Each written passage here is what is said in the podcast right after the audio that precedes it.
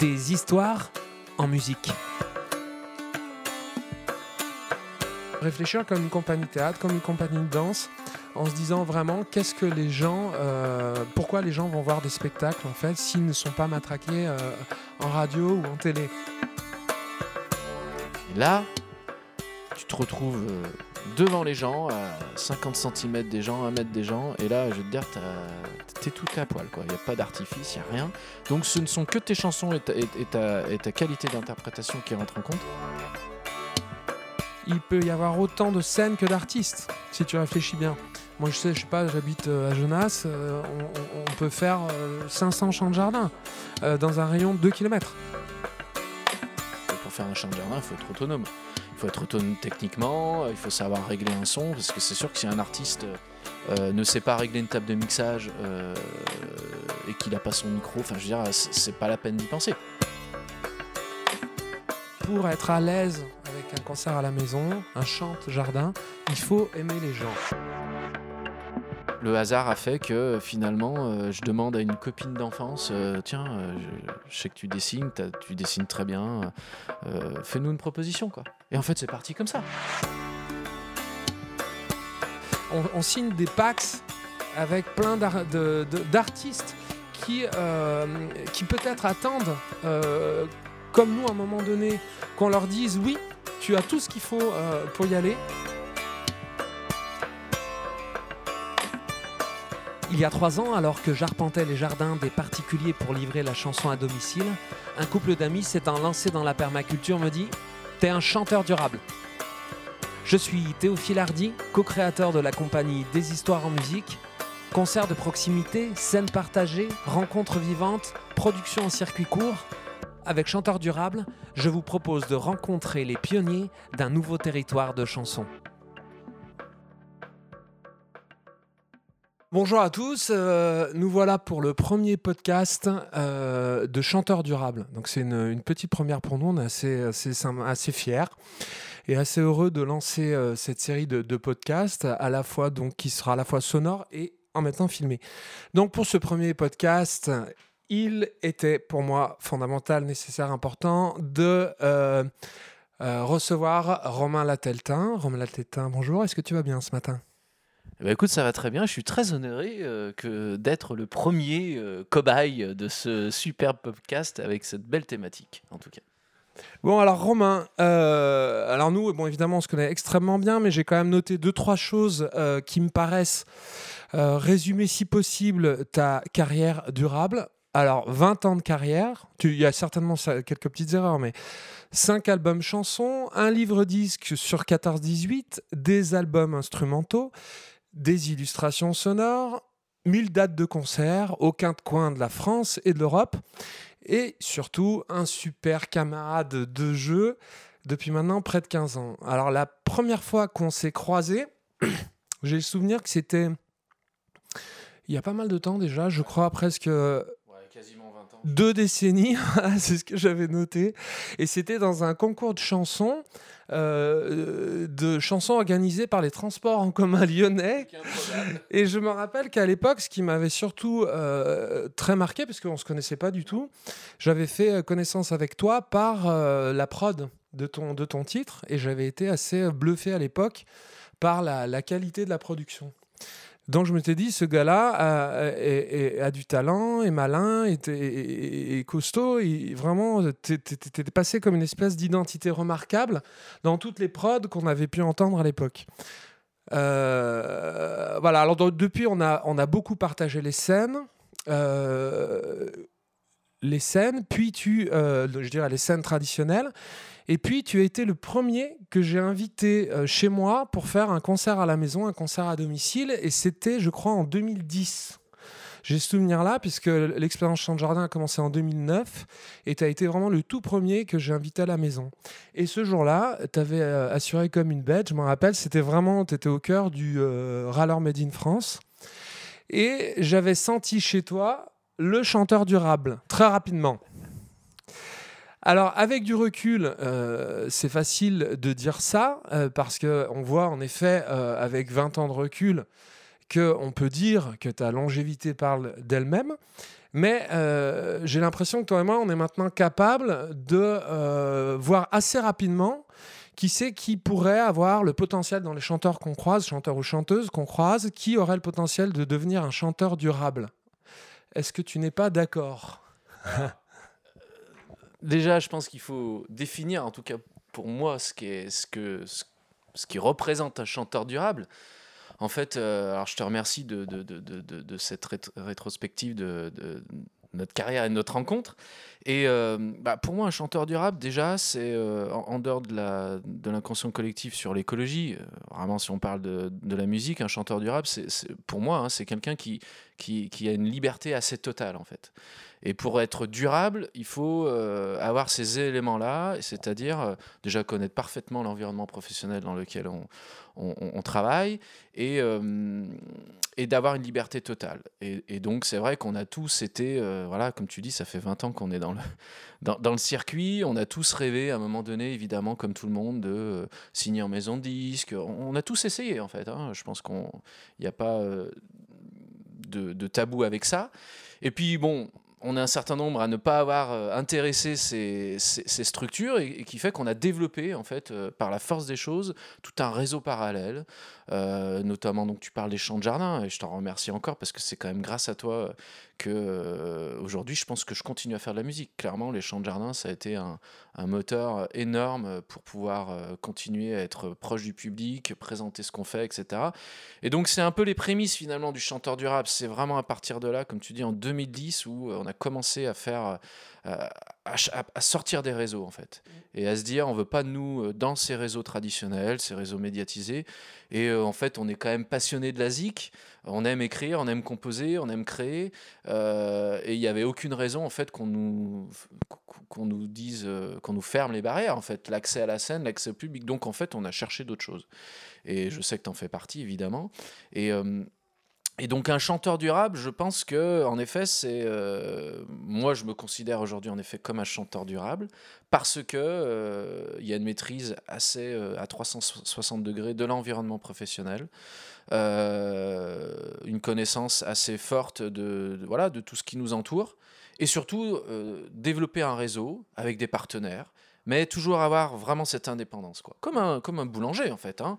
tu sais un boulanger euh, s'il connaît pas le fournisseur de sa farine, s'il connaît pas euh, ses, ses, ses, euh, ses, clients entre guillemets, s'il connaît pas le goût de son pain, s'il connaît pas, s'il s'intéresse pas à la façon dont il va mettre en évidence son pain, bref, le nom de sa boulangerie, en fait, et aujourd'hui, je pense qu'on est comme ça, et, un chanteur durable, c'est un peu ça. C'est-à-dire qu'on doit, en effet, tout gérer, de, de l'image à la création. Mais ce qu'on peut aussi, on peut peut-être nous rétorquer qu'un chanteur durable aussi, du coup l'artistique est peut-être moins, moins présente. Et en fait, moi je pense que c'est totalement l'inverse. Clairement, euh, la liberté te permet euh, d'avoir une liberté totale et sans, euh, sans, sans barrière sur la création. Quoi. Et ça, pour moi, c'est le plus important. Quoi. Oui, euh, c'est ce que moi j'appelle euh, l'autonomie en fait. C'est que comme on est sur des euh, en effet sur des, des équipes qui sont à la fois très flexibles, malléables, c'est-à-dire qu'en fait nous sommes chefs d'orchestre de notre de notre de notre œuvre et les compétences en fait viennent contribuer en fait sur des projets. Mais c'est vrai qu'on reste au cœur de de, notre, de notre. On reste le chef d'orchestre de notre petite équipe qui vient s'agglomérer en fonction des projets. Et c'est en effet ça, c'est vrai que ça crée une autonomie. alors j'ai noté plein de points, justement, j'essaye au fur et à mesure de ce que tu me dis de, de les retrouver, qui, euh, en fait, qui permettent à l'artisan euh, de gérer sa création, de gérer sa production de maîtriser son administratif sans forcément le faire, en effet. Ça peut très bien être fait au travers. Nous, on a par exemple un site, on a un site internet qui nous permet de, on a oui, un site internet qui nous permet de gérer notre administratif de manière assez euh, simple en quelques clics, mais de garder sa maîtrise, de ne pas passer par un cabinet extérieur ou une prod extérieure de maîtriser euh, son, le, business aussi, évidemment, un petit peu de, de, de, de prospection, de développement, de tournée, voilà et aussi le son, puisque souvent on se retrouve euh, dans des petites. euh, sur, quand on est, on est sur des concerts de proximité, ce qui représente trois quarts de nos concerts, on se retrouve à, à- à faire notre propre son. Voilà. Mais après, je, je te, je, te, je, te re- euh, je te remets en fait dans le cadre de, de, ce, de, ce, de, cette, de ce premier podcast, parce que moi, ma question, c'est comment on reconnaît rapidement, au premier coup d'œil, un chanteur durable. Parce que euh, c'est trop facile de dire après euh, 20 ans de carrière, ce chanteur est durable. Mais on en croise quand même pas mal, des chanteurs et des chanteuses. Euh, comment on peut faire la différence? Comment tu peux dire, tiens, lui, on peut dire qu'il est, que c'est un chanteur durable, au premier coup d'œil, au premier coup d'oreille Alors, tu veux que je cite des noms? Non, pas tout de suite, mais euh, non, mais euh, bah, clairement pour moi, un, un chanteur durable, c'est euh, en effet, euh, prenons un exemple tout bête, euh, je suis pro- demain programmateur d'un lieu, euh, j'appelle euh, pour pouvoir programmer un artiste qui m'intéresse, c'est l'artiste qui répond. C'est l'artiste qui me dit ok, euh, je joue à quelle heure, Euh, très bien, il y a quoi, j'ai besoin de quoi comme matos, je t'envoie, ok, je t'envoie le contrat de session, nickel, machin, je te ferai une facture et tout. C'est clairement l'artiste qui qui a pas d'intermédiaire, hein. circuit court, euh, parce que ça va aussi dans le principe de, de chanteur durable, hein, dans l'incons- l'inconscient collectif sur euh, voilà l'écologie. C'est aussi on supprime tous les intermédiaires qui, finalement viennent becter. euh, dans, la bouche des, artistes, comme, euh, comme dans la grande distribution, où tu as des distributeurs qui finalement font du gros volume et il n'y a plus de lien. Quoi. Voilà. Donc pour moi, un chanteur durable, clairement, premier truc, c'est ça. quoi. C'est-à-dire que tu appelles l'artiste, il connaît son numéro de programme SACEM, euh, il sait combien il vend son spectacle, euh, le matos, il dit voilà, j'ai besoin, ok, tac. euh, donc dans ces cas-là, faut que je fasse venir un technicien ou non. Là, je suis capable d'être totalement autonome. Bref, un mec qui, qui, qui gère, qui connaît tout son environnement professionnel et avec qui c'est simple, quoi. Donc Voilà. là, tu parles, tu parles en- en, euh, plus pour le métier. C'est-à-dire que vu de la fenêtre du métier, euh, on- tu- tu- le, le métier reconnaît un chanteur durable. Quand euh, il appelle c'est la personne, c'est l'artiste en direct, il n'y a pas 46 000 intermédiaires, comme on va acheter un fromage euh, chez, le, chez le producteur directement, on voit le gars qui l'a fabriqué, on parle avec lui, du coup euh, l'échange est, euh, est simple et direct, efficace. Bon, Euh, mais après, si on va. Ouais, si, si on, se- on se positionne côté public ou côté père PAR, tu vois, côté euh, euh, autre chanteur, ou toi qui es un chanteur durable, euh, qui est un chanteur durable, que- comment tu peux en un coup d'œil dire tiens ce chanteur est durable? Ah, c'est une question. Ouais, alors c'est hyper compliqué parce que je pense qu'il y a plein de contre-exemples qui, qui, qui, euh, infirmeront ce que je vais dire, mais pour moi, un chanteur durable, c'est euh, un artiste en tout cas qui, euh, qui évolue en fait artistiquement, c'est-à-dire qui prend des risques. euh, qui est capable de passer du coq à l'âne artistiquement, qui s'intéresse, qui est curieux, voilà, euh, qui qui euh, voilà se met aussi à travailler avec plusieurs artistes, enfin à changer, voilà, euh, à la fois fidèle dans, son travail, mais à la fois très curieux et qui prend des risques, quoi. Parce que l'intérêt, si on part du principe que le chanteur durable est très autonome, euh, il a la, possibilité, en effet, de, de prendre des risques. Et je pense que, en tout cas pour moi, un chanteur durable est un chanteur qui se remet constamment en question, qui fait divers projets, qui, qui change artistiquement peut-être de style de temps en temps. Euh, voilà, pour moi c'est ça. Mais d'un autre côté, il y a aussi des chanteurs durables, euh, entre guillemets, qui euh, font, on va dire, artistiquement quelque chose de très intemporel et qui fait qu'on peut aussi dire qu'ils sont durables. Moi, c'est pas ma vision en tant qu'artiste, mais ça, ça peut fonctionner aussi, quoi. Voilà. En tout cas, citer quand même quelques noms parce qu'on voit que t'en as en tête. euh, bah après. Moi, je voulais te demander en fin, en, en fin, de, en fin de, de- de podcast quelle est un petit peu ta shortlist chanteur durable. Mais euh, allez, tu peux, tu peux en citer quelques-uns à la volée, un ou deux, pas plus, parce que comme ça, tu me garderas toute ta liste. Voilà, non, bah après, euh, bah pour moi, par exemple, deux chanteurs durables euh, qui, euh, qui s'infirment entre deux, c'est-à-dire que clairement, par exemple, Francis Cabrel, qui est toujours resté dans quelque chose de de- d'intemporel, Et euh, de l'autre côté, euh, Alain Bachung, par exemple, qui a constamment pris des risques dans sa vie et qui, qui n'a jamais fait les mêmes albums. Donc, les deux fonctionnent en fait. Pour moi, voilà. Et puis ce sont deux artistes, euh, en tout cas Cabrel, on le sait, qui a pris vraiment une indépendance, qui travaille comme un artisan, qui est éditeur, qui voilà, qui, gère son truc comme une petite entreprise. Euh, Bachung, je sais pas, mais en tout cas, euh, voilà. Je peux citer ces deux artistes. Bon, c'est deux artistes connus, mais après, il y en a d'autres. euh, Ah, c'est intéressant. Tu vois, moi, j'aurais vraiment pas cité. Non, mais c'est intéressant parce que parmi les questions qui vont jalonner ce podcast, j'avais comme, comme question est-ce qu'un chanteur durable peut être signé en industrie du disque? Et si oui, est-ce que Cabrel est une exception? Euh, Cabrel est une sorte d'exception, mais il y en a plein en fait aujourd'hui. La réalité, c'est que euh, ceux qui justement euh, euh, ont, ont pris en compte, n'ont pas eu peur de leur environnement professionnel, qu'il soit administratif, business, édition, production, etc. Et il y en a plein, ont souvent créé leur maison d'édition. On peut parler de Souchon, de Woolsey, euh, de Cabrel, Ma- Manu Chao, qui est un exemple parfait. Manu Chao, clairement, aujourd'hui, il, il est quasiment sur toute la. euh, il gère quasiment toute sa. En fait, comme nous, un peu en, énorme, quoi, tu vois. Et après, dans, dans, les, dans les chanteurs euh, qui sont, entre guillemets, euh, euh, hors des circuits, on va dire, médiatiques, voilà, il y en a plein. Tu vois, on a des copains comme Fred Bobin. Je pense à, tout de suite à Fred Bobin parce que, voilà, c'est quelqu'un qui, qui, qui, gère beaucoup de choses, qui, qui, voilà, qui est dans cet état d'esprit, cette philosophie de chanteur durable. Mais oui, moi, je pense que tu peux être un chanteur durable en étant dans les grosses sphères industrielles si euh, tu gardes vraiment ton indépendance. C'est-à-dire que, que ça devient juste des partenaires. C'est-à-dire qu'il y a une force de frappe évidente. Je veux dire, si demain on pouvait se retrouver, euh, euh, je sais pas, euh, un gros nous est intéressé par un de nos projets.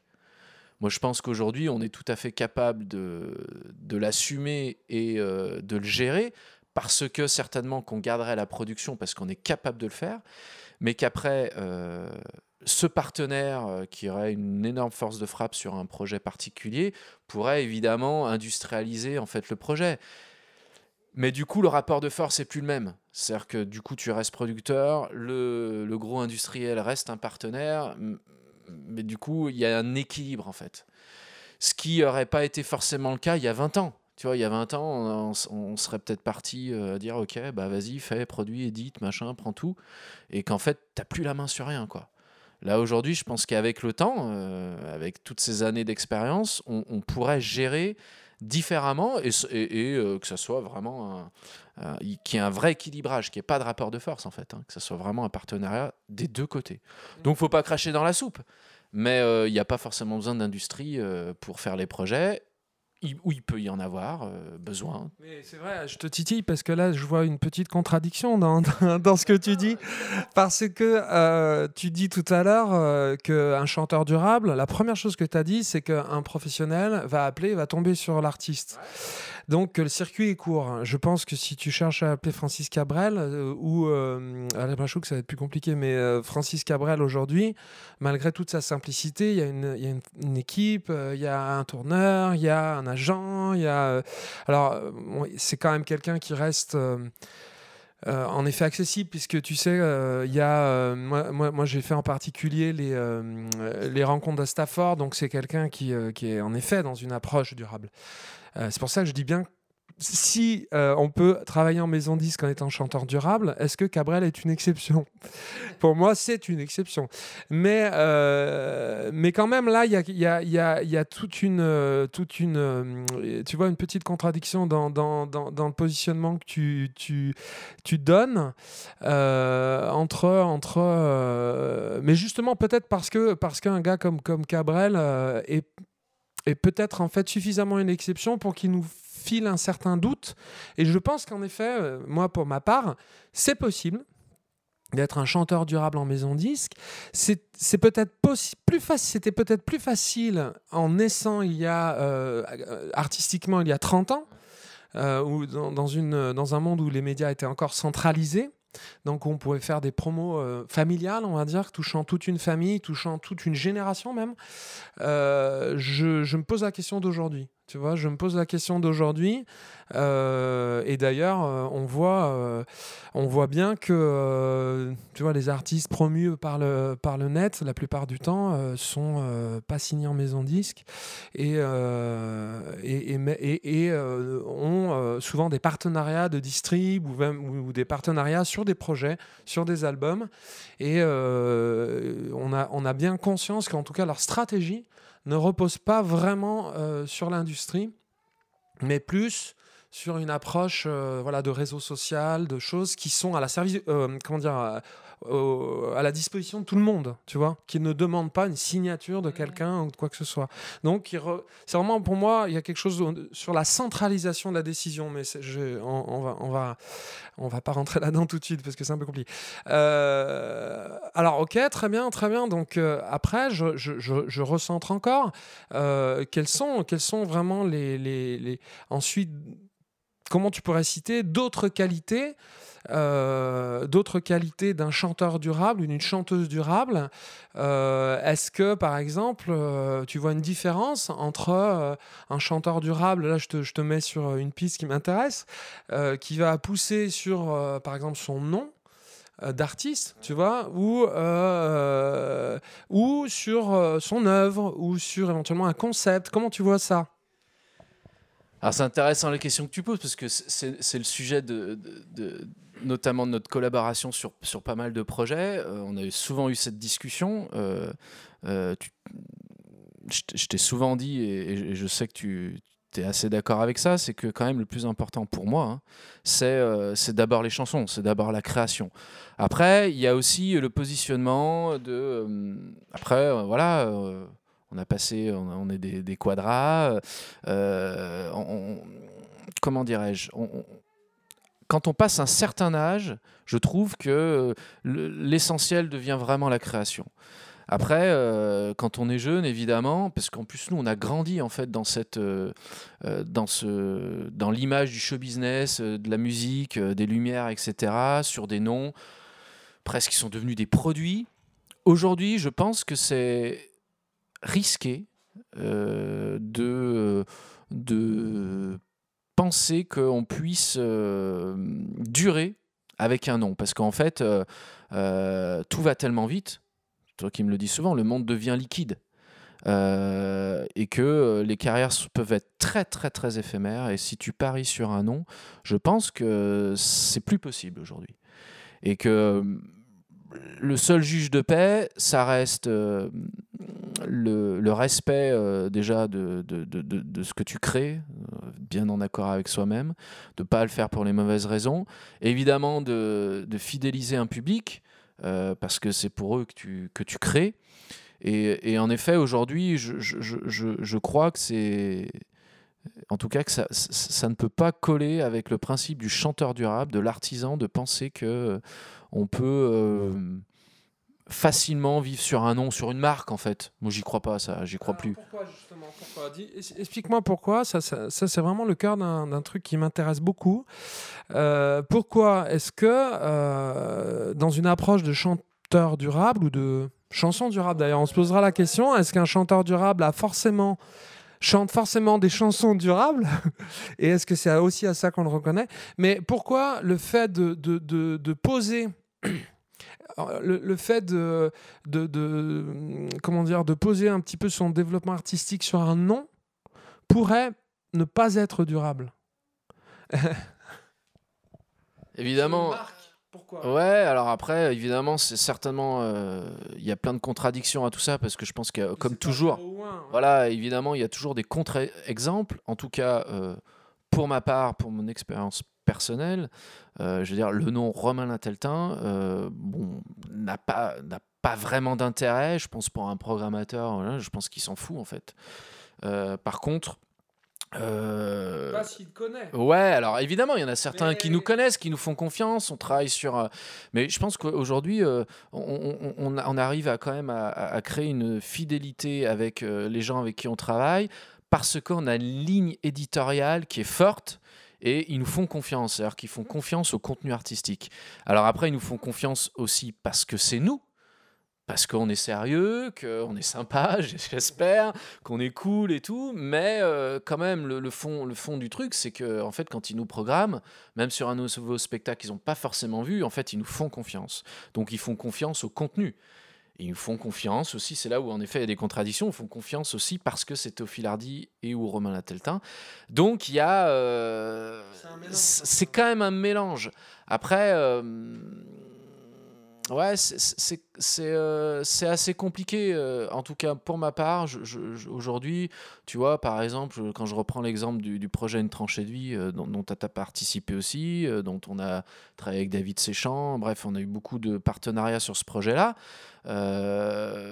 si tu veux, c'était quand même le contenu qui, qui intéressait les gens. bon, évidemment, c'était porté par Romain Lateltin, entre guillemets, mais c'est le contenu qui a intéressé les gens. C'est le c'est l'histoire, c'est le, euh, c'est la ligne éditoriale. Donc après, tu vois, sur Faro, euh, on peut parler de Faro. Alors Faro, euh, les, gens savent que c'est nous, évidemment. Mais ce qui intéresse aussi les producteurs, enfin les, les programmateurs, c'est aussi le concept, c'est les chansons, c'est qu'est-ce qu'on raconte, quelle est la ligne éditoriale euh... Est-ce qu'on peut rappeler que euh, Faro euh, est un, on appelle ça un western électropop, et c'est vrai qu'on raconte une histoire, et que euh, les gens qui, qui, qui, connaissent les chansons et qui nous connaissent viennent pour, pour évidemment parce que, un peu par fidélité, euh, à, ce qu'on, à, notre créativité, à ce qu'on fait. Mais ceux qui ne nous connaissent pas, qui représentent 90% euh, souvent des concerts, euh, du public dans les concerts, viennent parce qu'ils se disent, voilà, je vais voir un western électropop qu'on met, qu'on met, voilà, qui a une photo ou qui est intrigante, qui est jolie, qui, qui, inspire les grands espaces, mais en plein centre lyonnais. Euh, on a fait une séance photo vers la Pardieu, c'est juste pour info. Euh, et donc, euh, on leur explique en une phrase. Donc, il y, a, Faro, il y a le, style, une jolie photo et quelques phrases où on leur explique et on leur dit qu'ils vont danser, qu'ils vont chanter ensemble, qu'on va les peindre, qu'il va y avoir des, percussions corporelles. Enfin, donc, on, a plus une approche de compagnie théâtre ou de danse qui va non pas euh, communiquer sur un, nom médiatisé, mais qui va communiquer sur une expérience ou une histoire euh, qu'on va leur raconter et euh, sans écouter de musique. C'est un peu ce qu'on se dit souvent, c'est-à-dire on se dit si on est sur, on lit une page de, de, programme de centre culturel par exemple ou de programme de, de festival d'été, est-ce qu'on a envie d'aller écouter cette histoire ou d'aller vivre cette expérience sans écouter quoi que ce soit. Parce que nous ne sommes pas dans une approche de radio centralisée, de médias centralisés, et, ce qui est le cas de, 99,9% des créations artistiques. Et, euh, et, du coup, on, voilà, on, a euh, arrêté euh, de penser finalement médias centralisés qui représentent peut-être 1, millième des cas de diffusion et euh, réfléchir comme une compagnie théâtre, comme une compagnie de danse, en se disant vraiment qu'est-ce que les gens, euh, pourquoi les gens vont voir des spectacles en fait s'ils ne sont pas matraqués euh, en radio ou en télé. et c'est pour ça qu'en effet là, le, le, le, le, nom n'est pas suffisant tout simplement en fait, parce que le nom ne raconte pas d'histoire s'il n'est pas médiatisé. Centralisé, médiatisé central. J'y reviendrai souvent parce qu'il y a plusieurs médias mais ce qui est en train de changer, c'est qu'on est passé d'une logique de médias centralisés où il y avait trois chaînes, six chaînes, 20 chaînes de télé, quelques radios euh, qui faisaient la pluie et le beau temps, à euh, une diffusion par net où on est quasiment, euh, chacun est artiste, chacun émet et chacun finalement reçoit. en direct et puis tour à tour. Des fois on émet, des fois on reçoit. Donc c'est un monde qui change et la question c'est est-ce que le chanteur durable est adapté à ça?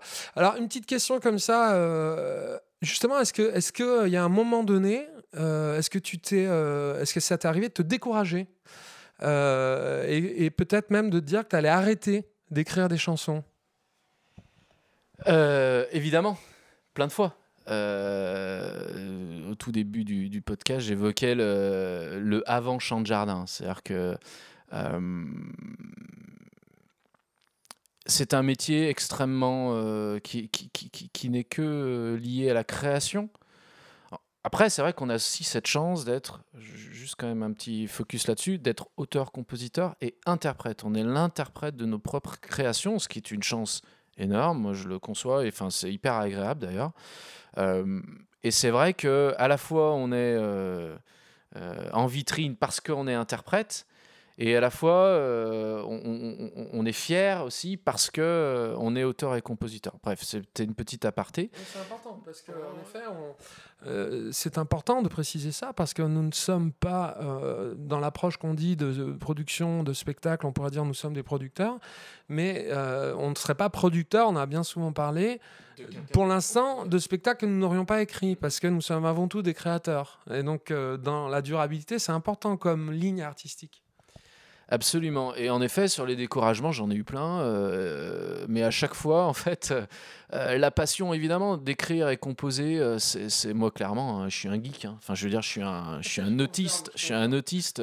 je, suis capable de passer des heures et des heures enfermé à chercher des sons, des mélodies, un mot, une bonne phrase, une bonne rime. Enfin, je, je, je, je suis un, je pense un vrai passionné parce qu'en fait je vois pas passer les heures donc je me dis que ça doit être plutôt ça doit être ça quoi euh, donc voilà la passion a toujours été là euh, elle a eu euh, des elle a été découragée plusieurs fois. Mais finalement avec le temps l'âge la maturité maintenant j'assume ce que je crée ce qu'on crée ensemble. J'ai confiance. Euh, évidemment, euh, tout, tout n'est pas toujours parfait, ça fait partie du, métier. Mais, euh, mais comme tu dis, voilà, comme je disais, à chaque fois, il y a eu un petit truc qui a fait que le découragement c'est, disparaît. Donc on peut noter l'histoire de l'arrivée des champs de jardin, ou clairement, peut-être peut-être que, j'aurais, peut-être que j'aurais arrêté la musique à un moment donné, où c'est vrai que le chant de jardin m'a complètement relancé, entre guillemets. Quelques mots, Chant de jardin, qu'est-ce que c'est euh Alors, chant de jardin, ce sont les concerts à domicile. Et en fait, euh, vous invitez euh, une trentaine de personnes chez vous dans votre salon, dans une grange, à l'extérieur, etc. Et l'artiste vient, présente ses chansons, et sa rémunération est faite aux ventes de disques et, et au chapeau. Et ça permet déjà que les gens repartent avec notamment un disque qu'ils vont écouter plusieurs fois, etc., qui découvrent un artiste qu'ils n'auraient jamais découvert autrement. Euh, et nous, surtout, on se retrouve vraiment à nu, quoi. Et là, clairement, moi, j'ai réappris le métier. J'ai même appris le métier là, parce que moi, j'ai eu une carrière avant euh, où je faisais de la reprise, on faisait des mariages, etc. Euh, donc, avant de vraiment faire de la compo. et là, tu te retrouves euh, devant les gens, à 50 cm des gens, 1 mètre des gens, et là, je vais te dire, t'es tout à poil, quoi. Il n'y a pas d'artifice, il n'y a rien. Donc, ce ne sont que tes chansons et ta, qualité d'interprétation qui rentrent en compte. Euh, et, là, clairement, moi, j'ai appris le métier en fait d'auteur-compositeur. J'ai eu des déclics, plein de déclics dans des champs de jardin. Et moi, ça m'a relancé, ça m'a vraiment réencouragé à, continuer de créer et à continuer à faire ces champs de jardin. Et aujourd'hui, même si euh, on n'a plus forcément besoin à 100% de faire des champs de jardin, euh, on, est hyper on kiffe de faire ça et on continuera, je pense, jusqu'à notre, euh, notre dernier souffle de, le faire parce que c'est vraiment une récréation extraordinaire, un point de rencontre énorme. Voilà. Après, il y a eu aussi, évidemment, en fait, les découragements, souvent, je sais pas, tu peux, je pense que ça, je vais parler à plein d'artistes indépendants, ou du rap, comme on dit. Euh, c'est quand tu sors un truc, un album, tu as 10 super critiques et tu as une critique euh, dégueulasse. Euh, et évidemment, tu ne retiens que la critique dégueulasse. Donc là, ouais, c'est des coups, en fait. bon, avec le temps, on apprend quand même à le gérer, quoi. Mais quand même, même aujourd'hui, avec la maturité, quand tu prends une critique pas cool, euh, tu retiens que celle-ci et, ça peut décourager. Quoi. Alors, ça met quelques jours. Ou, quand on fait des tremplins, on n'en fait quasiment plus. Mais euh, euh, alors, quand tu les gagnes, c'est super et tout. Mais en fait, super. Et, quand tu les perds, il y a presque plus d'impact quand tu perds un tremplin que quand tu en gagnes un. En fait, c'est horrible d'ailleurs. Et, en fait, tu ne retiens que le négatif. En tout cas, moi, j'ai ce tempérament, malheureusement. Euh, donc voilà. Et puis après, euh, évidemment, il y a le principe de la page blanche. Mais euh, ce découragement, je l'ai réglé en fait bah, en travaillant avec d'autres auteurs, d'autres musiciens, dont, toi, dont Là, tu vois, sur le prochain album, c'est avec Denis Rivet. En fait, avec l'âge aussi, on, l'ego euh, devient. On, on arrive un peu à partager l'ego, tu vois. On canalise un peu tout ça, on apprivoise un peu l'ego, parce qu'il faut pas se leurrer, hein, évidemment, quand on est artiste, quand on décide d'aller sur scène, d'être en lumière, euh, on a une part d'ego euh, énorme. Et donc il faut arriver à le dompter, le canaliser avec le temps, avec l'âge, avec euh, euh, le fait d'un peu tout gérer. On, on- je trouve qu'on gère un peu mieux.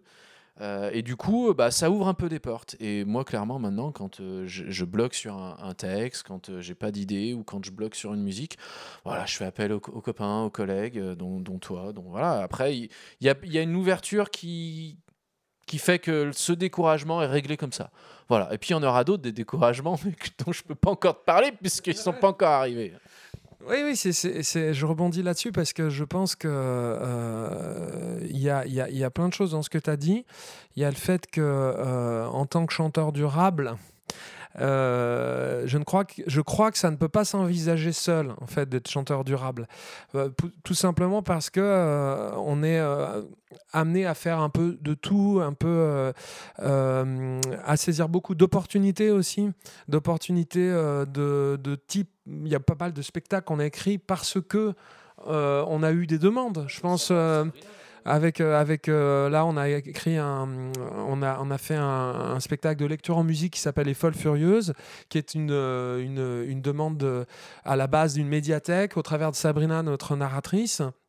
Je pense à Lou Papapoul aussi, qui est, notre dernière euh, création, qui a été euh, initiée, euh, soufflée par Roland Comte du théâtre de l'imprimerie, notre ami un peu, un peu fou, créatif, enthousiaste, avec qui on tourne beaucoup à l'étranger, qui nous a soufflé ça en, fait en rentrant de Pologne, et, pour notre plus grand bonheur, parce que là on est, en train de sortir le livre disque et c'est top.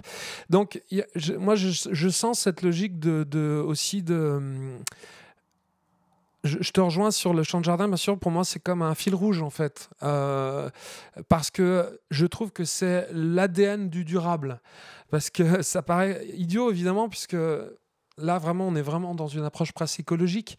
Mais réfléchissez au concert à domicile, c'est très intéressant parce que là, pour le coup, il peut y avoir autant de scènes que d'artistes. Si tu réfléchis bien. Moi, je sais, je sais pas, j'habite euh, à Genasse, euh, on, peut faire euh, 500 champs de jardin euh, dans un rayon de 2 km. donc, du coup, euh, la logique n'est plus centralisée. Ça veut dire que, encore une fois, j'y reviens, il peut y avoir, euh, euh, quand tu es dans un circuit euh, de maison de disques, quand tu es dans un circuit de réseau de chansons euh, françaises ou de musiques actuelles, on sait qu'il y a deux ou trois décideurs. Si ce que tu fais, en effet, n'est pas euh, dans le goût, et c'est tout à fait respectable, dans la direction artistique de ces deux ou trois décideurs, malheureusement, c'est fini, le réseau est fermé jusqu'à ce que euh, le- la personne change. Donc c'est comme ça, parce que c'est entre les mains de quelques personnes. Alors que dans le réseau Chant de Jardin, on voit bien que euh, y a toute l'ADN du chanteur durable, parce qu'on est face à des décideurs multiples. On est euh, face à un concept aussi très important, c'est-à-dire qu'il y a beaucoup de gens qui vont par exemple venir inviter par l'hôte, voisin, ami, euh, proche ou moins proche, pour finalement découvrir une expérience, un moment de vie, euh, et pas forcément l'artiste. Et ils peuvent même ne pas avoir aimé ce qu'ils ont vu ou entendu et avoir passé un super moment. Mais la plupart du temps, franchement, on en témoigne parce qu'on en reçoit aussi chez nous des concerts à domicile. Euh, je dirais que, allez, deux tiers du temps, peut-être 9 fois sur 10, les gens ont adoré ce qu'ils ont vécu parce qu'ils ont vécu une expérience de proximité, qu'ils ont touché les artistes, que souvent, euh, les enfants, on, a- on vit ça en famille. Donc, euh, moi, mes enfants, à 3 ans, avaient déjà vu leur premier concert alors qu'ils auraient. Mais concert tout public, pas concert pour enfants. Tu vois Donc, euh, vraiment, je, je- je pense que le chant de jardin, c'est notre ADN euh, chanteur durable. Tu l'as bien exprimé. Moi, je me rappelle t'avoir vu euh, après 30 chants de jardin et voir un artiste voilà, éclore. J'ai appris le métier en fait. Ouais, exactement. Donc ça, c'est vraiment extrêmement important. Et à ce sujet-là, je, je reviendrai sur autre chose après, mais que penses-tu du fait Est-ce qu'il y a des artistes qui, peuvent être mal à l'aise avec le concert à domicile? Et, pourquoi? Alors, Juste avant de répondre à cette question, je reviens juste sur le, principe que tu as évoqué, sur le, le fait qu'on puisse faire en effet euh, 500 champs champs de jardin euh, dans un, kilomètre, dans un rayon de 2 km. Évidemment, je suis hyper d'accord avec ça. Je sais pas si tu te souviens de l'expérience où on a travaillé avec une, une chargée de prod euh, de diff euh, qui, qui travaillait, elle, de façon... euh, on appelle ça macroéconomique, hein, de façon très... sur, un, sur un énorme territoire. C'est-à-dire, en gros, elle travaillait sur toute la France. Et, moi, je sais que je me souviens d'être complètement en, en désaccord avec ce principe-là. C'est que pour moi, on doit partir d'un point d'ancrage, là où on est, et s'écarter petit à petit. Ou même si on se retrouve, je sais pas, à faire une tournée, par exemple, euh, en Pologne, comme on fait régulièrement. Se délocaliser. Voilà. Oui, un peu. Est-ce qu'un chanteur durable peut Bah. être délocalisé? De temps en temps, mais, mais il, s- il- il- voilà, en fait, il atterrit à un autre endroit. Mais euh, quand on va en Pologne, on va pas, euh, si on est à Katowice, on va pas aller jouer à Varsovie, machin. On est à Katowice et puis on travaille sur un rayon. On joue en local à l'étranger. C'est exactement ça.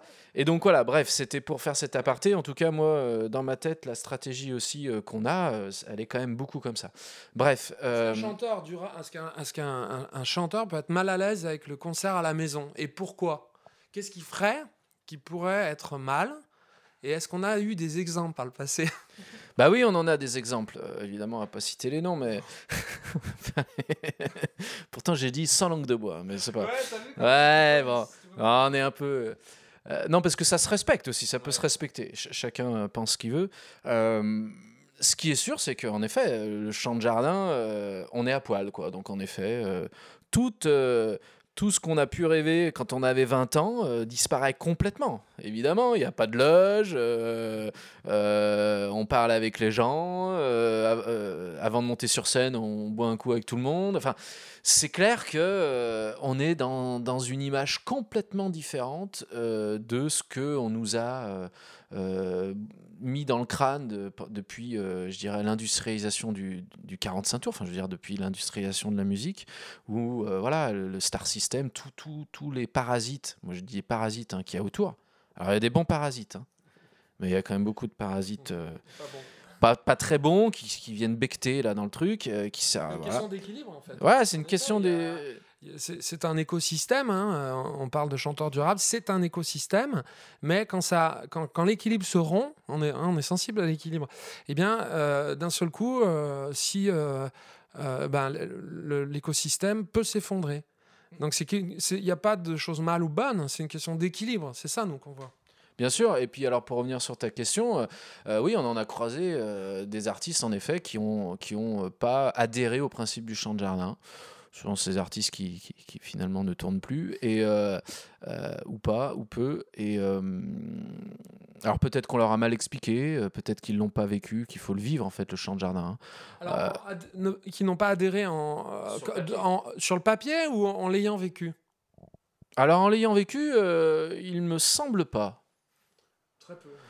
Il me semble pas, euh, parce que quand on a eu invité des artistes pour découvrir le concept du chant de jardin, je pense qu'en fait ils sont tous, euh, ils ont tous envie. Il me semble, hein, j'ai pas souvenir d'avoir qu'on ait vraiment connu euh, des artistes qui n'ont pas adhéré. Après, on a des artistes en effet qui n'ont pas adhéré sur le, concept en lui-même, pour, diverses raisons en fait, hein, pour plein de raisons. Euh, à la fois en effet sur le principe de la proximité, que ça les dérange, ça peut se comprendre aussi. hein. Sur le principe de la rémunération, alors après, nous, voilà, clairement, nous, euh, nous quand on fait un champ de jardin, euh, on est dans la légalité, on fait des cachets, etc. Donc, y a pas- je veux dire, après, évidemment, mais c'est une organisation un peu vraiment de circuit court, et je pense que peut-être les artistes qui n'ont pas adhéré au champ de jardin, souvent ce sont des artistes qui ont euh, soit un tourneur, euh, soit machin, et qui fait que de toute façon, leur, la réalité aussi économique ne fonctionne plus. Parce que je pense que pour faire des champs de jardin, là pour le coup, le principe du circuit court et du zéro intermédiaire, elle est essentielle. Elle est même primordiale. Et donc, en effet, les artistes qui sont infantilisés ou qui n'ont pas euh, justement cet état d'esprit d'autonomie, comme tu disais tout à l'heure, je pense que c'est pas possible en fait. Pour faire un champ de jardin, il faut être autonome. Il faut être autonome techniquement, euh, il faut savoir régler un son, parce que c'est sûr que si un artiste euh, ne sait pas régler une table de mixage et qu'il n'a pas son micro, enfin, je veux dire, c'est pas la peine d'y penser. Et puis aussi nous dans le principe du champ de jardin, euh, c'est aussi ce qu'on essaye de faire éduquer les artistes à se dire. Aujourd'hui, même on, pour- on- on les forme, euh, on les conseille sur le matériel à avoir. Aujourd'hui, je veux dire, la technologie fait qu'avec pas grand On partage notre, on témoigne, ouais, on partage, on témoigne de, nos, ex- de notre expérience. Voilà, aujourd'hui, il y a plein de matériel qui font que sur un investissement très, euh, très raisonnable, fait que euh, tu peux euh, sonoriser 100 personnes sans avoir de technicien et être tout seul. quoi. C'est tout à fait possible avec, avoir- avec un super son, euh, je veux dire, il n'y a pas de problème. Mais euh, ça demande en effet, encore une fois, comme je te disais tout à l'heure, de connaître ton environnement professionnel à 360 degrés. Donc ça va aussi par la technique. C'est- important de connaître euh, euh, le matériel de son, c'est important de connaître les instruments, c'est important de, savoir, de connaître notre maison qui est la SACEM notamment, de toutes les structures avec qui tu travailles et, qui font aussi une part de ta rémunération. Et aujourd'hui, pour moi, ça va de, en effet du matériel euh, à l'administratif. Je veux dire, combien de fois les artistes euh, ne savent pas quel est le minimum syndical, par exemple, pour un cachet? Moi, je trouve ça euh, honteux de ne pas savoir ça. Je te le dis sans langue de bois, c'est un problème. Quand tu vas voir quelqu'un, tu dois savoir quel est ton coût employeur. C'est un impératif. Tu dois connaître euh, le montant de la SACEM pour dire à un petit organisateur qui n'a pas l'habitude, pour réexpliquer les choses, être clair, net et précis. S'ils n'y arrivent pas, t'appelles la SACEM. La SACEM, c'est ta boîte. On est sociétaire de la SACEM. Donc euh, c'est une belle maison et on doit, être on doit conseiller, c'est notre rôle d'ailleurs. hein. Ça, fait partie de notre rôle. Je rebondis sur ce que tu dis, je trouve ça intéressant parce que euh, moi, moi, par exemple, quand, la première, les premières fois où je t'ai vu, euh, en dehors des scènes, je t'ai trouvé simple. Je t'ai trouvé charmant, je t'ai trouvé, euh, je t'ai pas trouvé diva, si tu préfères. je t'ai pas trouvé diva du tout. Euh, et, euh, et ça, c'est quelque chose qui te ca- caractérise pas mal, c'est-à-dire que tu n'hésites pas à, entre guillemets, quand tu es hors de scène, à pas, enfin, tu ne cherches pas à faire l'artiste hors de scène. Et on le partage plutôt pas mal, mais on a la sensation souvent que, que, on a connu pas mal de, de, croiser pas mal d'a- d'artistes qui étaient presque plus artistes euh, dans les coulisses que sur scène. Et euh, c'est vrai que là par exemple là voilà bam tu balances coup employeur euh, y a, là par exemple moi je, sais que je peux voir dans l'œil d'un chanteur ou d'une chanteuse quand tu dis ça s'il est durable ou pas. Est-ce qu'il va dire Oh, putain, il me parle de co-employeur, ah, vraiment quel relou. Euh, Lui, il n'est pas chanteur durable, tu vois. Parce qu'en effet, ça veut dire que c'est tout un pan de son métier qui n'intéresse pas, auquel ne veut pas s'intéresser. Ce qui implique qu'il va falloir qu'il ait des intermédiaires pour compenser ce manque. Et du coup, que ça va créer des coûts supplémentaires et que ça va lui créer une dépendance. Une dépendance. Et là, on pourra revenir là-dessus, qui est beaucoup plus grande que ce qu'on imagine et qui. dépendance artistique aussi. Voilà. C'est qu'il il peut se retrouver malheureusement, euh, parce que nous, on a euh, clairement, moi je l'assume de dire clairement aujourd'hui, le fait d'être, euh, de connaître parfaitement son environnement professionnel fait qu'on a une, une, ind- une indépendance artistique qui est euh, sans faille. Clairement, on fait ce qu'on veut, quoi. Tu sais, je me souviens toujours d'une anecdote sur Dépêche Mode où, le, où, où Dépêche Mode avait signé un contrat avec euh, Mute euh, au tout début, avec- en se serrant la main en disant vous avez 50%. C'est un truc qui, qui- n'a jamais existé autre que ce contrat avec Dépêche Mode. Et le manager Dépêche Mode disait clairement Dépêche Mode, s'ils veulent sortir euh, deux minutes un single d'un bruit de, marteau-piqueur, ils peuvent le faire. Parce qu'en fait, ils dépensent aussi 50%, ils sont responsables à 50% du truc. Bref, c'est une petite anecdote, mais qui fait que Dépêche Mode a une autonomie euh, et du coup une carrière très durable parce qu'ils étaient totalement autonomes et qu'ils savaient gérer le temps passé en studio, ils savaient combien ça, ça- coûtait, ils savaient exactement, euh, quasiment, ils géraient l'ensemble de leur, de leur environnement professionnel.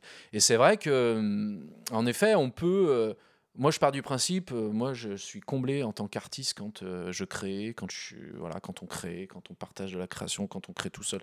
Quand je suis sur scène, où je me re- considère davantage comme un interprète que, qu'un artiste. Je suis un artiste quand je suis en studio, quand je crée, et un interprète quand je suis sur scène.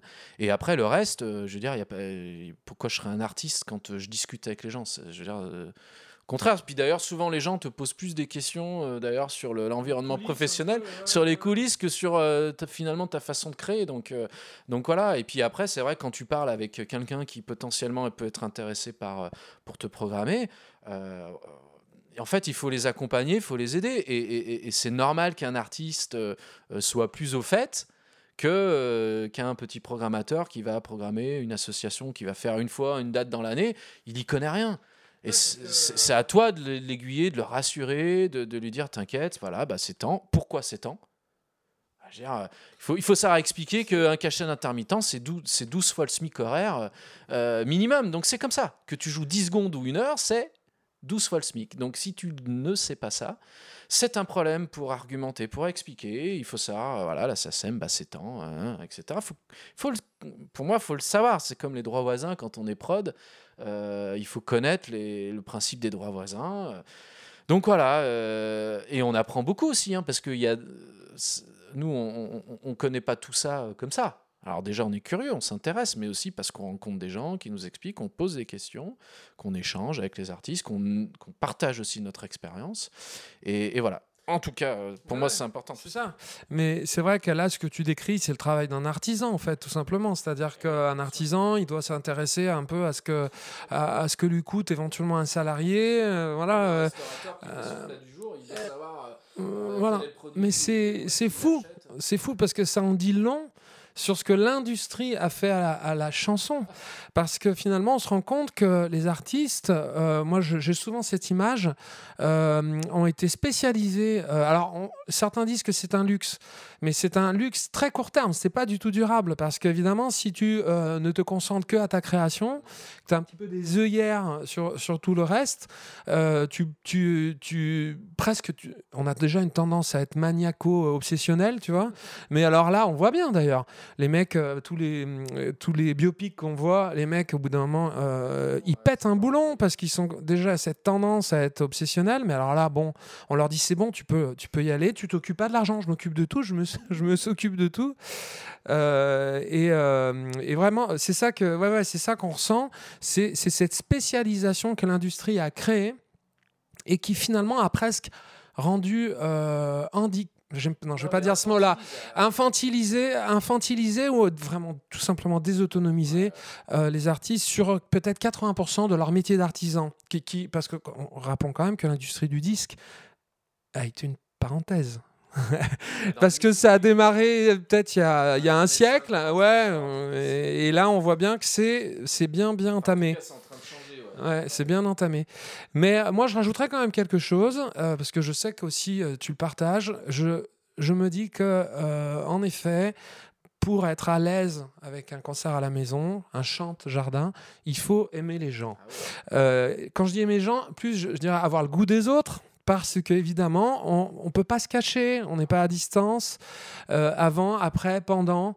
Euh, et si euh, on n'est pas, on n'a pas ce goût-là, en fait, on se retrouve. Il n'y a pas que le concert à domicile. Hein. quand on partage les scènes, on fait des concerts participatifs avec les enfants, avec les professeurs, qu'on fait des concerts intergénérationnels, qu'on fait des concerts dans des villages, des villes, à l'étranger.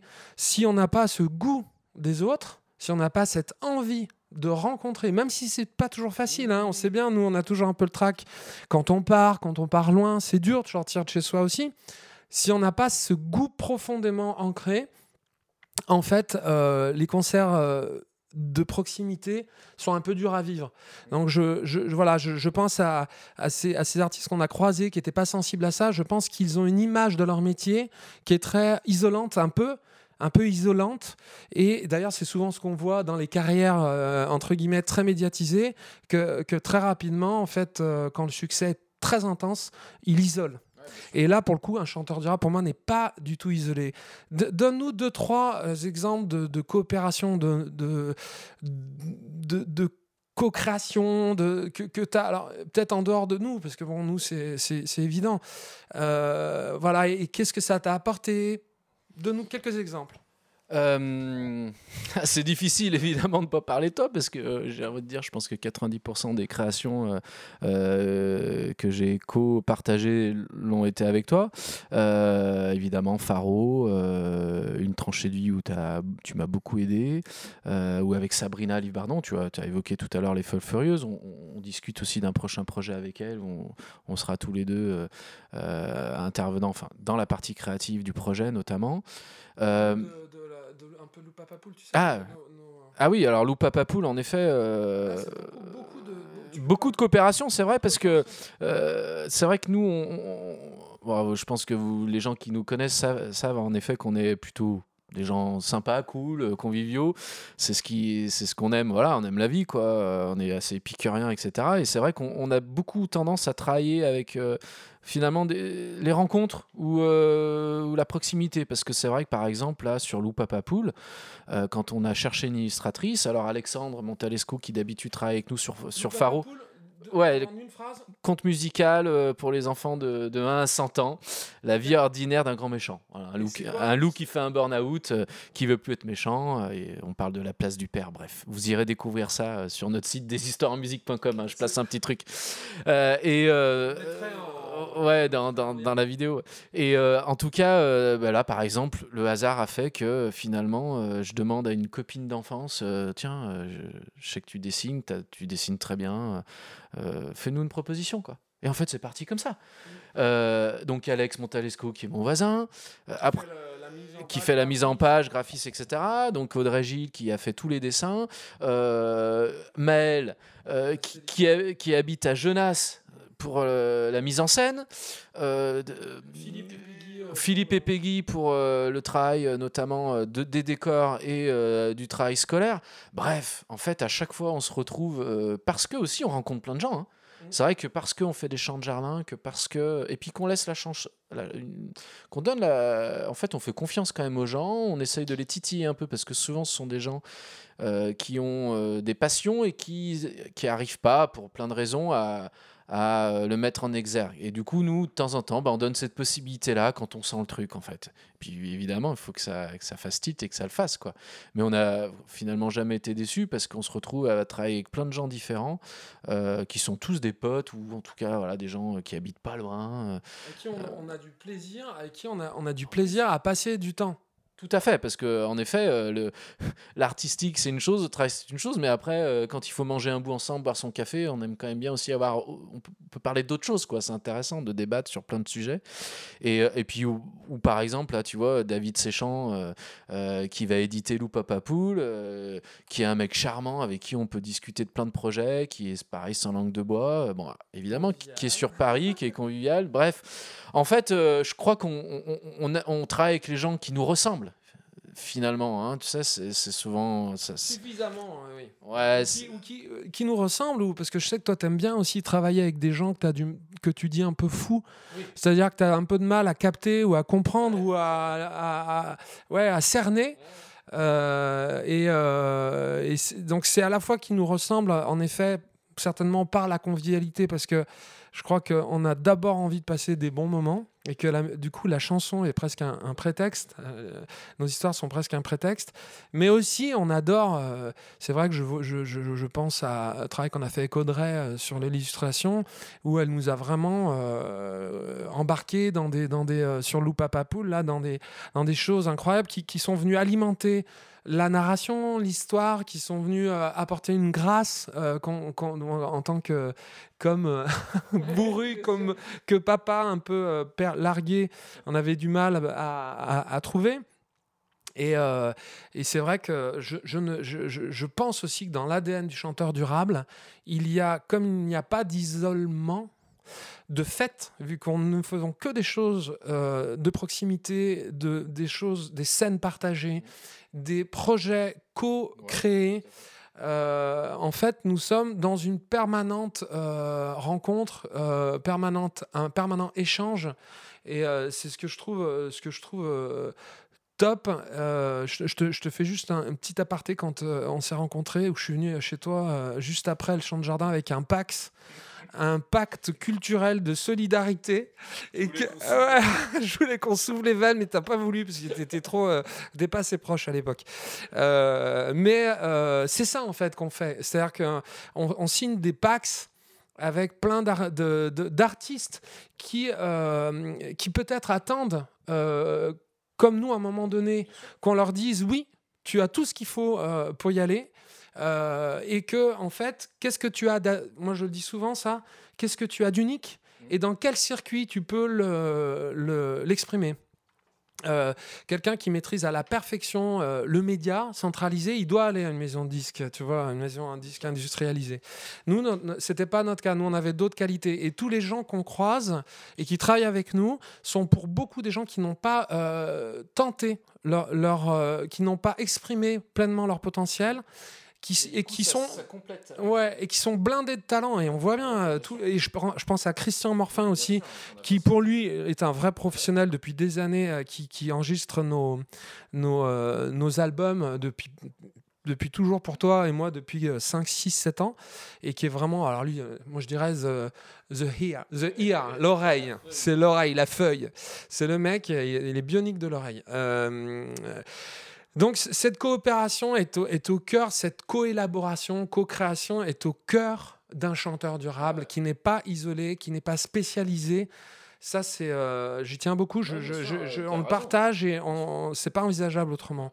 Et même euh, coopération, rencontre, proximité avec le public, pas isolé non plus, ni des, des partenaires, ni du public. Il n'est pas à distance, seul dans ses coulisses ou dans sa chambre d'hôtel, à déprimer après son concert devant 10 000 personnes. Euh, non, non, ça ne se passe pas comme ça. Euh, alors, allez, on va, on va conclure parce qu'on n'est pas loin de, de l'heure. Euh, alors, est-ce que tu penses durer encore longtemps? Et qu'est-ce qui pourrait t'arrêter? Et pour finir, donne-moi une shortlist de chanteurs durables connus à 20% parce qu'ils n'ont pas besoin de toi pour, pour qu'on les cite, et un peu moins connus. Euh, du grand public, on va dire, mais qui mériterait en effet de l'être euh, plus dans cette filière que nous ouvrons du chanteur durable. Chanteur, chanteuse, n'oublie pas les chanteuses. Euh, alors, est-ce que, je, est-ce, que je pense durer, Alors, c'est, faire que tu t'arrêtes ou pas complètement C'est très compliqué de répondre à, cette question puisque évidemment tout est lié à, à la création. Euh, moi j'ai envie de dire tant que j'ai la passion, euh, que je m'intéresse euh, à la musique, que j'écoute les autres, que j'aime découvrir, que je suis curieux des nouveaux instruments, que j'ai encore des, les, les, yeux qui, qui scintillent quand je découvre un instrument parce que j'adore découvrir les instruments tant que voilà, la, musique me fait vibrer, que les mots, les textes, euh, euh, une thématique, un... bref, moi j'ai envie de dire ça peut durer, il n'y a pas de raison que ça s'arrête. Euh, mais après, voilà, il faut qu'il y ait la flamme le jour où la flamme sera éteinte, ça peut arriver. Hein. Euh, non, non, mais après, euh, il y a un mec euh, très connu comme Brel qui a dit à un moment donné, il n'y a plus la flamme, il s'est arrêté. Ou même, je pense à Goldman, tu vois, je pense qu'il s'est arrêté parce qu'en fait, il n'a plus la flamme. il me semble. Hein. Mais donc, tant qu'il y a la flamme, et c'est vrai que l'autonomie, quand même, je voudrais juste quand même bien préciser ça aux, collègues artistes qui nous prennent peut-être des fois pour des. Des, des, des, phénomènes dans, dans, notre réseau, mais en tout cas, le fait d'être d'avoir euh, acquis vraiment de l'autonomie, euh, à décupler euh, la maturation artistique et, surtout l'envie de créer. Parce qu'en fait, c'est un truc de malade. C'est-à-dire que moi, artistiquement, en tout cas, je sais que toi c'est pareil, artistiquement, il n'y a plus de frein, c'est, ça foisonne.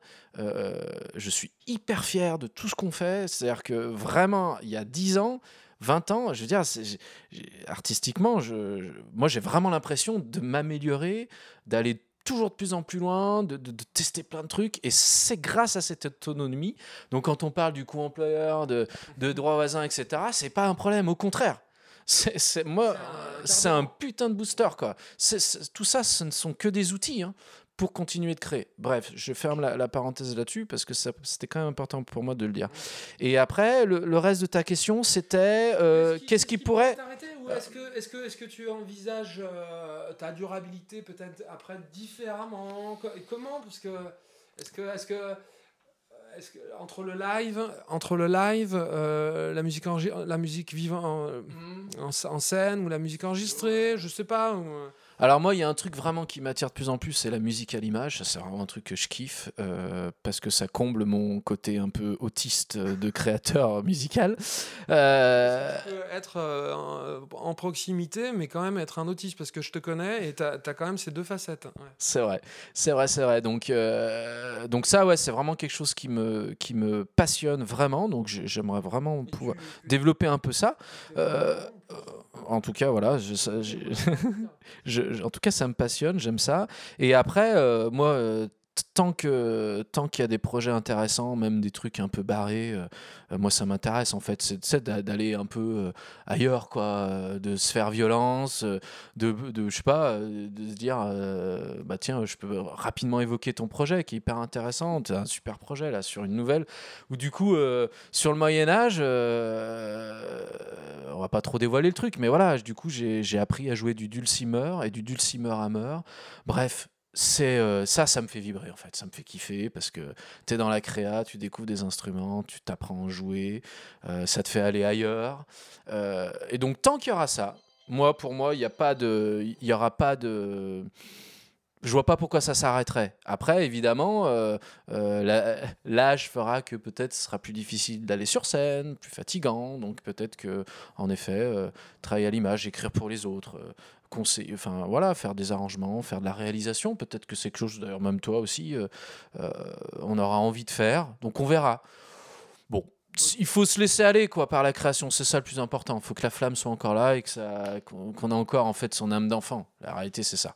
C'est-à-dire que si, si je, je- je résume ce que tu dis, c'est-à-dire que tu as une urgence de création qui est là, comme ce qu'on peut appeler la passion, mais euh, qu'elle s'envisage dans la durabilité, parce que finalement, euh, il n'y a pas de, de, de- de signaux éphémères, on va dire, dans, dans, dans, ta pratique. Donc, c'est une urgence durable. Non, mais moi, je, je- je trouve ça mignon parce que je me dis, c'est compatible en fait. Tu peux durablement être dans l'urgence créative, euh, surtout dans les circuits que qu'on a décrit depuis tout à l'heure. Bon, écoute, moi, je suis. Bon, ça pouvait démarrer qu'avec toi parce que comme on est à l'aise ensemble euh, et qu'on on a partagé tant de choses et même, je dirais, construit ensemble ce, ce- ce concept un petit peu de, de chanteur durable, cette expérience de chanteur durable, euh, bah, du coup, tu vois, je suis ravi parce que je pense qu'on a dit plein de trucs qui sont, à mon avis, euh, importants dans, dans, dans, parce que c'est, la question, c'est, c'est vraiment ça. Qu'est-ce qu'un chanteur durable? Et, et- je pense qu'on a pas mal défriché et on va pouvoir, euh, au cours des prochains podcasts, euh, peut-être rentrer plus dans le détail, point par point, tu vois. Euh, donc, soit au travers d'autres rencontres. donc, je pense qu'en effet, l'idée, ça va être d'aller voir un certain nombre de tourneurs, par exemple, euh, de euh, salles d'aller voir des salles de concert, des centres culturels, tu vois, de leur poser, de leur euh, demander comment ils voient leur prog à notre époque. Est-ce qu'ils voient encore une prog en centre culturel un peu fermé ou une prog ouverte qui ruisselle hors les murs, sur les territoires, tu vois? Concert de proximité, imaginez leur, leur salle comme un poumon qui permet de faire respirer la culture dans les médiathèques, les écoles, les producteurs euh, de, de vin, de, et euh, que, tout ça puisse aller du territoire vers la salle, de la salle vers le territoire. Euh, et évidemment, également aussi, alors je disais, pour, pour finir, les podcasts, audio, vidéo, peut-être qu'on fera un peu de musique, ça serait quand même chouette.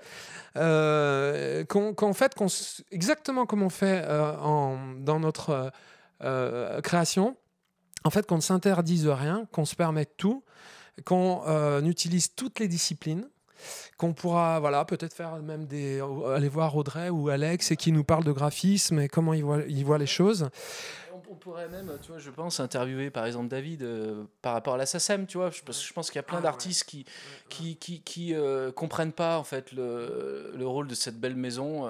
euh, donc, tu vois, ça pourrait être intéressant aussi d'aller sur ce terrain-là. C'est intéressant parce que c'est vrai que la SACEM, c'est très intéressant, tu vois, tu nous donnes une idée, parce que la SACEM est un organisme finalement qui est centralisé, mais qui est une mutuelle. Si tu réfléchis bien. Et donc, qui est vraiment euh, une. euh, les, artistes se sont associés comme voilà les sociétaires se sont se sont voilà les artistes se sont associés en société pour euh, gérer leurs droits et c'est vrai que la SAM c'est un c'est un super exemple de quelque chose d'assez gros mais euh, qui est assez durable, je pense. Donc euh, David Séchant, qui est directeur, euh, vice-président de la SACEM, et donc aussi qui édite un certain nombre de nos projets, ça, ça sera magnifique de pouvoir faire un petit podcast avec lui et d'échanger à bâton rompu sur ce sujet-là. Allez, donne-moi, pour finir, 4-5 noms de, de ta shortlist chanteur durable. Alors j'ai pas préparé ça, mais en fait j'ai envie de citer un peu les, les, les- les copains, euh, euh, Fred Bobin, euh, Sand, euh, Yvan Marc, AND, SAND, voilà, Yvan Marc, Fred, Fred Bobin évidemment, Denis, Denis Rivet, voilà, on a rencontré Mehdi Kruger aussi, Ouais. euh, pareil, qui, qui est quand même bien, bien ancré. euh, euh, voilà, qui, qui, qui chante durabilise, tu vois. Exactement, ouais, c'est ça, parce qu'il y a aussi beaucoup d'artistes, en effet, qui, qui- qui sont en processus. Donc voilà, c'est c'est tous les gens un peu qu'on connaît. Après, euh, euh, moi, je pense aussi beaucoup à- au voyage de Nose, à Steph Pétrier, qui, qui, euh, ça fait 40, enfin, peut-être pas 40 ans, mais pas loin, 30, plus de 30 ans qui font euh, que le groupe existe, euh, avec toujours autant la même passion. Euh, voilà, bon, j'en oublie plein, là, je, je te donne les noms vraiment des artistes. euh, euh, bah, Jean-Louis Murat, par exemple, tu vois. Ah, Pour moi, c'est- Le, le père Murat, c'est un. moi, je trouve. Industriels. Moi, je le trouve top parce que voilà, il est dans son truc. euh. Non, mais en fait, il y en a plein. hein, euh, La réalité, c'est qu'il y en a plein. Après, comme tu dis, les, les connus, ils n'ont pas besoin de. Des chanteuses. Alors, ouais, des chanteuses. Bah, Ah, je sais pas. euh, ouais, Sand. Euh, je pense à, à Camille, par exemple. J'adore cette chanteuse. Je trouve qu'elle prend des risques tout le temps. Elle est, euh, elle est top, quoi. Qui c'est qu'il y a d'autres Moi, j'aime beaucoup Émilie Loi- Émilie Loiseau, par exemple, qui, qui, pareil. je- voilà, je trouve que c'est intér- vraiment intéressant. Bon, après, comme ça, bon, c'est déjà pas mal, hein. Ouais, Hein, déjà- voilà, après j'en oublie certains. On a sûrement pas tout dit, Mais c'est voilà, c'était très intéressant et merci en tout cas de, m'avoir euh, euh, ouvert ce, débat euh, qui j'espère va durer très longtemps et surtout qui est, je pense, hyper instru- instructif pour tous les artistes indépendants et puis pas que d'ailleurs, hein, pour, l'ensemble du, métier. Et, et donc longue vie à ce podcast de chanteur durable. Merci mon ami. Eh ben, merci Romain. Donc euh, j'espère d'ici euh, peut-être une quinzaine de jours, trois semaines, euh, qu'on pouvoir reposter un nouveau podcast chanteur durable. À bientôt. Ciao. C'était Chanteur durable. N'hésitez pas à partager le lien du podcast et à me retrouver sur Des histoires en musique et théophilardi.com.